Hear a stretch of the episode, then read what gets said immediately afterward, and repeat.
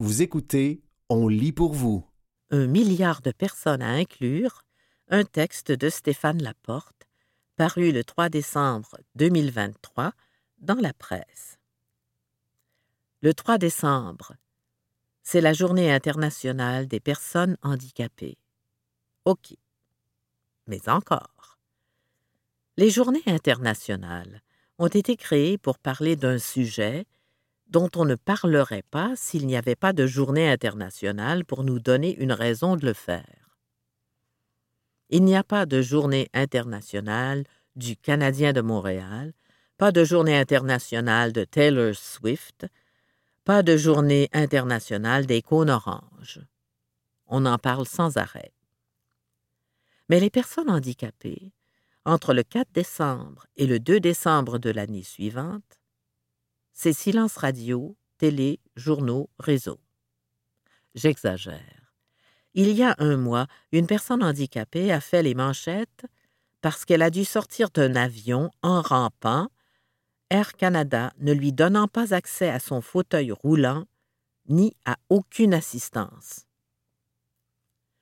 À part ça, ah oui, lors du lancement du REM, plusieurs médias ont noté les nombreux manquements à l'accessibilité universelle, ascenseurs en panne, stationnement trop étroit, guichet trop haut. C'est tout? Pas mal tout. Alors aujourd'hui, puisqu'il est permis d'en parler, allons-y. Sur le site des Nations Unies, on apprend qu'il y a un milliard de personnes handicapées dans le monde. Un milliard. Si le handicap était un pays, ce serait le troisième pays en population de la planète. Ce serait une puissance. Mais c'est une faiblesse, car ce milliard de personnes est isolé aux quatre coins du monde, plus pauvre et moins instruit. 46% des personnes âgées de 60 ans et plus sont en situation de handicap. C'est bête à dire, mais le handicap, c'est l'avenir. Une femme sur cinq est susceptible de se retrouver en situation de handicap au cours de sa vie. Et un enfant sur dix vit avec un handicap. Comment se fait-il qu'avec ces chiffres si astronomiques, les personnes handicapées soient si peu présentes dans la société? Parmi elles, il y a des personnes non-voyantes, mais aucune non visible au Québec, il y a 1 million 300 000 personnes handicapées. 1 million 300 000. Si le handicap était une ville, ce serait la deuxième ville du Québec. Combien en avez-vous croisé aujourd'hui? Comment se fait-il qu'on accorde si peu d'espace aux problèmes qui touchent une partie aussi importante de la population? Comment se fait-il qu'on laisse un être humain se déplacer de peine et de misère dans un endroit public sans l'aider? Comment se fait-il qu'un réseau à la fine pointe du progrès ne soit pas 100% adapté? Je n'ai pas de réponse, outre que l'ennemi de la différence, c'est l'indifférence. Cette indifférence qui règne de décembre en décembre. Si vous voulez changer les choses et vous sensibiliser à la cause des personnes handicapées, la cérémonie virtuelle des prix à part entière sera web diffusée le mardi 5 décembre. Pour y assister, il faut s'inscrire sur le site de l'Office des personnes handicapées du Québec. Vous découvrirez des gens pour qui le mieux-être des personnes handicapées n'est pas l'affaire d'une journée, mais d'une vie. Elles sont souvent elles-mêmes handicapées. On n'est jamais aussi bien servi que par soi-même. Je pense à Michel Lepage, en lice pour le prix à part entière dans la catégorie individu. Ce militant des droits des personnes sourdes, lui-même atteint de surdité, a fait entendre sa voix pour que les gens comme lui aient accès aux études supérieures grâce au service en langue des signes. Il y a aussi Pierre-Yves Lévesque, né avec une paralysie cérébrale, qui a consacré sa vie à faire avancer les dossiers de l'inclusion sociale de l'accès à l'emploi, des services de soutien à domicile, du transport public, de l'aménagement urbain et des chiens d'assistance. Des dossiers qui ont souvent beaucoup plus de difficultés à avancer que ceux à qui ils viennent en aide. Ajoutez Paul Godet, enseignant à l'Université du Québec, qui a créé un programme pour que les étudiants des départements des sciences de l'éducation, des arts, des sciences de l'activité physique et de la santé prennent sous leur aile des élèves ayant une déficience intellectuelle avec ou sans trouble du spectre de l'autisme. Grâce à lui, l'université devient vraiment universelle.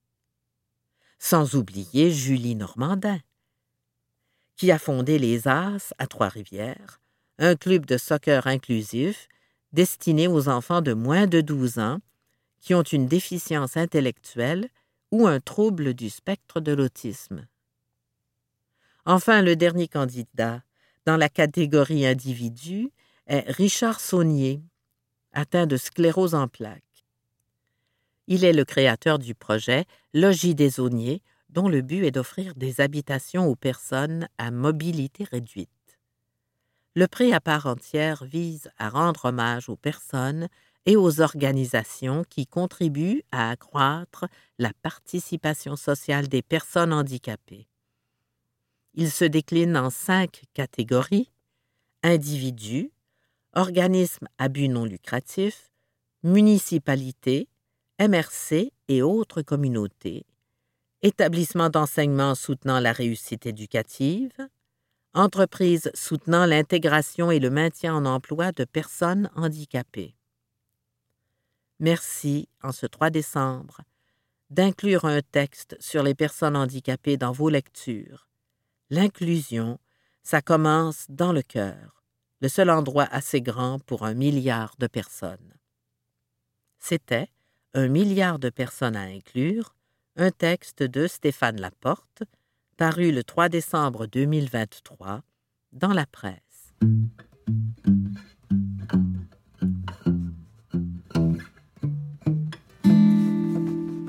Neuf signes évidents d'une amitié toxique.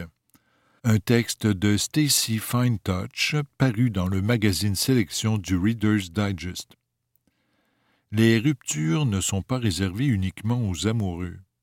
Si vous avez des amitiés qui s'avèrent toxiques, la meilleure chose à faire est peut-être de laisser partir certaines personnes de votre vie. 1. Vous ne pouvez partager les bonnes choses. Hésitez-vous à lui parler de votre nouvelle relation amoureuse Vous lui cachez que vous avez eu une promotion, que vous vous êtes acheté une maison ou une autre bonne nouvelle Peut-être dissimulez-vous votre bonheur parce que votre amie est jalouse, envieuse, compétitive ou négative quand vous avez du succès et que les choses vous réussissent. Soyez conscient des tremblements intérieurs qui vous arrêtent de parler des événements heureux avec un ou une amie, dit la spécialiste des relations humaines Sherry Burbach. Elle est l'auteur d'un livre sur l'art et la foi, Art and Fate, Mixed Media Art with a Fate-Filled Message.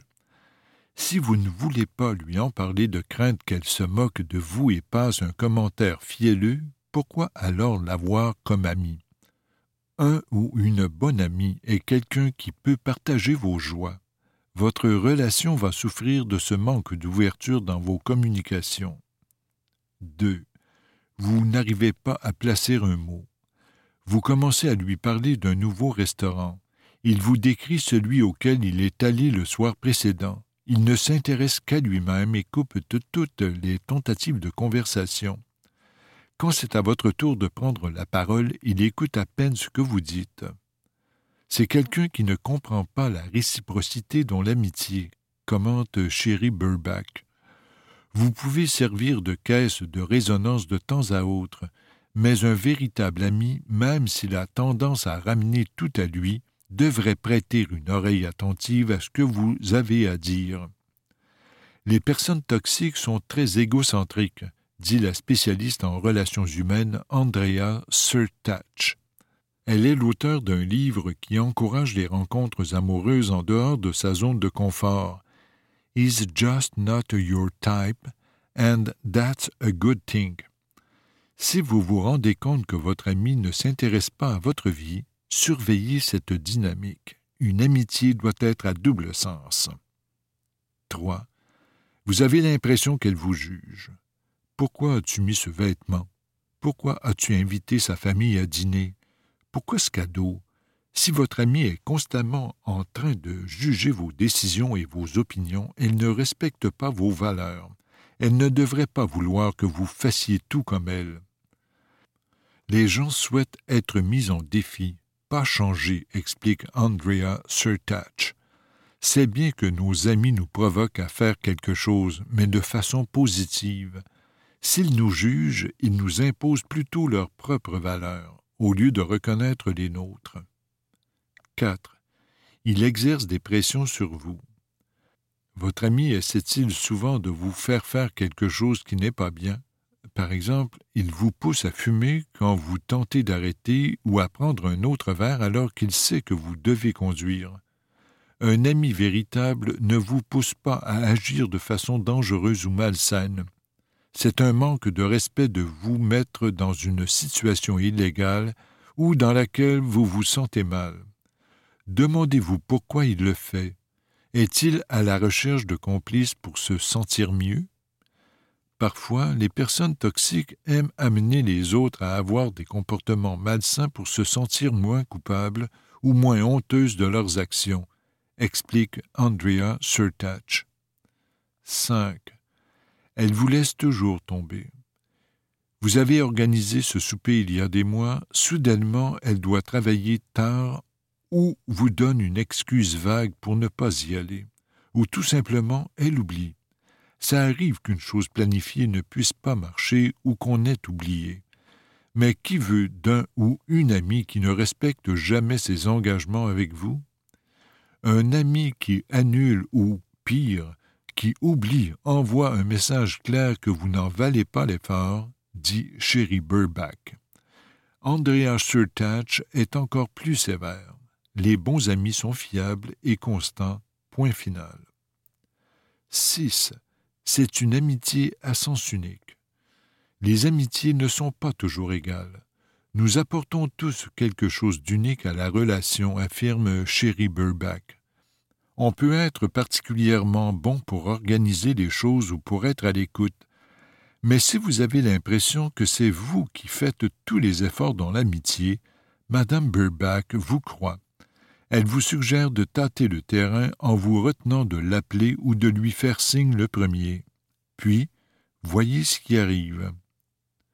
Si votre ami ne donne pas signe de vie, vous saurez que votre amitié était à sens unique, ajoute-t-elle.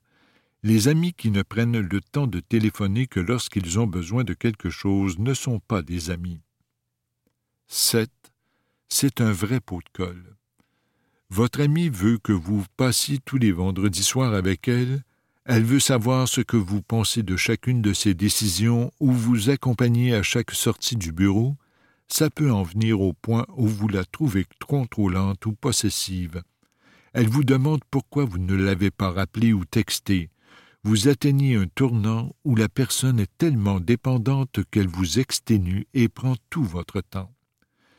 Si votre amie est trop collante, Sherry Burback recommande de lui donner un indice en devenant tiède.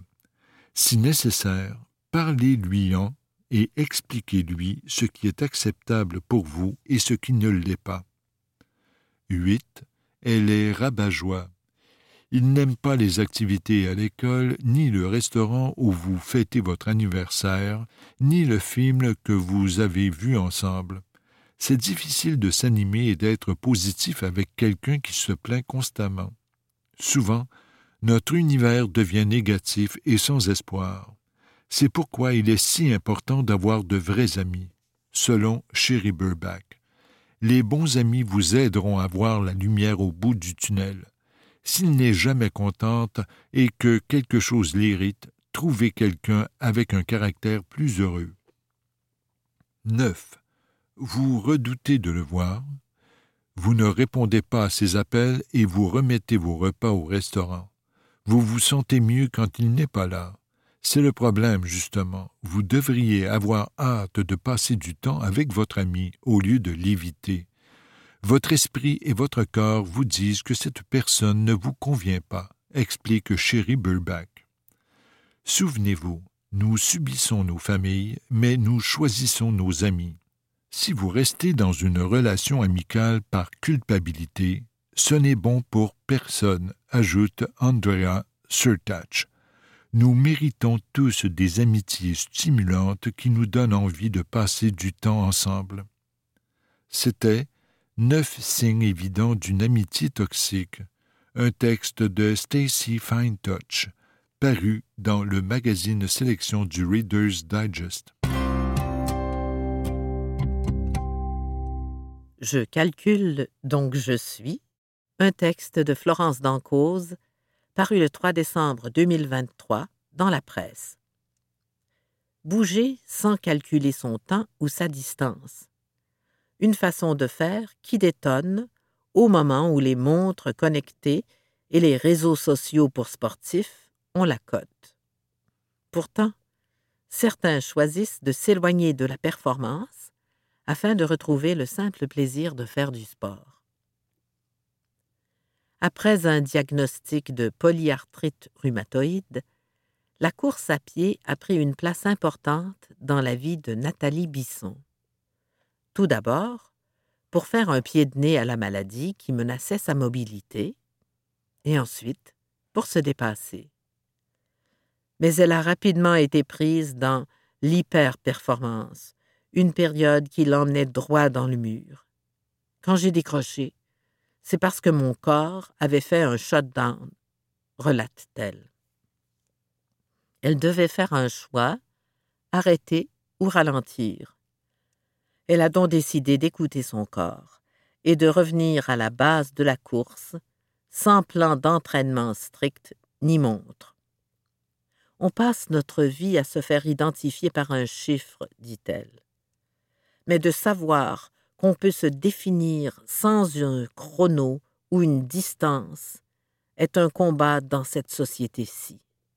Nathalie, qui a fondé le mouvement et écrit le livre Le pace du bonheur, veut que les gens se reconnectent à leurs sensations et profitent à fond du temps qu'ils s'accordent à bouger. Pourquoi toutes ces données? Mesurer notre activité physique est motivant. La mesure permet de savoir si on a progressé. C'est une forme de récompense et c'est valorisant, explique le psychologue sportif Bruno Ouellet. Avec un objectif d'accomplir un triathlon ou un demi-marathon, les données peuvent être utiles à l'entraînement. C'est bon d'avoir des mesures pour éviter d'avoir des blessures sérieuses et avoir des paliers. Mais on ne peut pas être esclave de ça, rappelle Bruno Ouellet. Nathalie Bisson, qui a couru en novembre le marathon de New York, a gardé son approche pour relever le défi. Cela lui a permis de s'adapter à son corps et aussi à sa vie de fou, de maman et de professionnel. Elle souligne toutefois qu'il ne faut pas sous-estimer l'entraînement requis, même sans montre. Renaud Gauthier, qui court depuis presque vingt ans, se reconnaît dans le parcours de Nathalie Bisson. J'ai acheté une montre pour m'améliorer et je suis tombé dedans. J'avais le gros défaut de me comparer aux autres, raconte-t-il. Ça pouvait être un entraînement de dix kilomètres et je me disais Oh, je n'ai pas été aussi rapide qu'avant-hier. Je ne gérais pas bien tout ça et les blessures sont apparues. Fini la comparaison. Un autre phénomène qui pèse est le partage de son activité physique. Les réseaux sociaux et applications spécialisées comme Strava permettent à chacun de partager sa nage du matin ou son parcours à vélo du week-end. On peut y trouver une communauté mais dans une perspective qu'on se compare beaucoup aux autres, ça peut être motivant mais aussi épuisant, croit Bruno Ouellet. Ça peut venir jouer sur nos perceptions de nous-mêmes et de nos performances. Chloé Rochette, fondatrice de Happy Fitness, dénonce les dérives possibles de ce genre de publication. Même que pour certains sportifs, si l'activité n'est pas mesurée et publiée sur un réseau social, ça ne compte pas vraiment, dit-elle. Elle croit qu'il faut mettre l'accent ailleurs que sur les données. Maintenant, j'essaie d'être très consciente de l'impact que mes partages peuvent avoir sur les gens, explique celle qui a fondé son entreprise pour amener une philosophie de jeu et de plaisir à l'activité physique. Nathalie Bisson a trouvé le ton qui colle à sa mission. Elle écrit désormais sur sa page Facebook pour faire part de sa joie après avoir bougé. Je mise sur l'euphorie lorsque j'écris des publications, comme dire que je suis revenue tellement grisée de la course, souligne-t-elle. Elle essaie de choisir les bons mots. Après avoir fini dernière lors d'un marathon, Nathalie a écrit qu'elle était fière d'être celle qui avait couru le plus longtemps. Idem pour Renaud Gauthier, qui n'indique ni temps ni distance, mais publie plutôt ses réflexions ou de belles photos des paysages qu'il croise. Sa motivation ailleurs. Il faut prioriser les motivations intrinsèques, recommande Chloé Rochette, plutôt qu'extrinsèques. Un exemple de motivation intrinsèque Bouger pour se faire du bien, passer un bon moment, aller jouer dehors, pour être avec ses amis, énumère-t-elle. Et extrinsèque Pour mettre à tout prix sa photo sur Instagram ou faire un entraînement pour réaliser ses temps. Renaud Gauthier a trouvé sa motivation dans le maintien de sa santé. Je ne m'entraîne plus. Je prends du temps pour moi, nuance-t-il. C'est pour décompresser du travail ou pour bien commencer la journée. Il y aura toujours une fin à la performance. On vieillit, on vit des choses, et si on se définit juste par ça, qu'est-ce qu'on fait quand ça ne se pointe plus? se demande Nathalie Bisson. Tu ne bouges plus, tu n'as plus de motivation, Justement, Chloé Rochette appréhende ces effets négatifs. Les chiffres, ça peut diminuer le plaisir qu'on retire d'une activité physique, puis ça peut traumatiser des gens ou créer une aversion au mouvement. Elle invite donc les gens à essayer de bouger sans montre ni application, ce qui peut être inconfortable au début, mais bénéfique à long terme. On est tellement chanceux adulte, d'avoir des périodes de mouvement. Pour se lâcher lousse, pour socialiser, pour réfléchir, pour se faire du bien, résume Chloé Rochette. Alors, on s'offre une séance d'activité physique sans rien calculer. C'était Je calcule, donc je suis, un texte de Florence Dancause, paru le 3 décembre 2023 dans la presse. Le catalogue de nos envies, une chronique de José Blanchette, parue le 7 novembre 2023 dans le magazine Protégez-vous. Ou Comment l'amour se marchande avec notre consentement. Dans une autre vie, au temps de la plume d'oie, j'étais courriériste du cœur. Chez les Anglo, on surnomme cette rubrique les colonnes de l'agonie. Les chiens perdus, les cœurs éplorés, les amants sans lendemain se retrouvent là. Aujourd'hui, à l'heure des applications de rencontres, mes conseils prendraient une toute autre tournure sur la non-monogamie éthique et l'indécision chronique. Le marché de la quête amoureuse est devenu un pan si lucratif de l'économie qu'il vaut mieux être ferré en marketing et en traitement compulsif du jeu pour tirer son épingle des algorithmes conçus par des spécialistes du gaming, car c'est un grand jeu duquel on ressort de plus en plus amoché. La science commence à nommer les cicatrices, troubles de l'attachement, stress post-traumatique et perte de l'estime de soi. Les ruptures à répétition peuvent provoquer ça. Le cœur n'est pas un moteur comme les autres. Il existe même un syndrome du cœur brisé, le Takotsubo, ou cardiomyopathie de stress. On ne badine pas avec l'amour, même au casino, et on ne transige pas avec un organe aussi capricieux de la même façon qu'on le fait avec un étal de poupées Barbie et Ken à la veille de Noël. Voilà des mises en garde bien futiles devant un marché évalué à plus de 4,2 milliards de dollars en 2021 et qui s'est transformé en catalogue de nos envies, de nos ennuis et de nos agonies depuis dix ans. La pandémie a mis le feu aux poudres et propulsé les matchs potentiels comme autant de petits électrochocs de dopamine dans nos cerveaux confinés. Une chose est certaine, L'incertitude rend accro et les récompenses aléatoires aussi. Tinder nous encourage même à faire exploser les ventes. Sème la controverse ou parle de ta théorie du complot la plus folle. Allez-y pour la pizza hawaïenne, pour ou contre, et sortez le popcorn, beurre ou margarine. C'est la frustration des hommes surreprésentés sur les applis par rapport aux femmes qui ferait augmenter les ventes, ceux-ci étant plus enclins à payer pour se faire voir davantage. Le plumage ne suffit pas toujours à se faire remarquer le lexique du style polynerdy goat dyke non binaire est à y perdre son latin.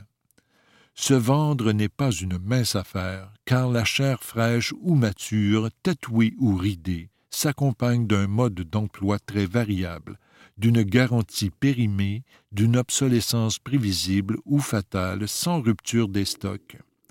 Et pourtant, les règles du désir et de l'affolement devant le vaste choix du catalogue provoquent les mêmes comportements consuméristes. Je scroll, je swipe, je match, je tease, je ditch, je ghost pardonnez mon vocabulaire adapté. Les psys ont un mot pour ce type de consommation et ses effets. L'anédonie, ou la perte du désir et du plaisir. À force de jouir au cœur d'artichaut, on perd tous ses pétales. Mener six conversations en parallèle, une moyenne, sur trois applications différentes est une forme de torture savante. Mon père m'aurait dit Trouve-en donc un avec deux ou trois défauts. Il pourrait avoir 56 qualités. C'était le catalogue de nos envies, une chronique de José Blanchette parue le 7 novembre 2023 dans le magazine Protégez-vous.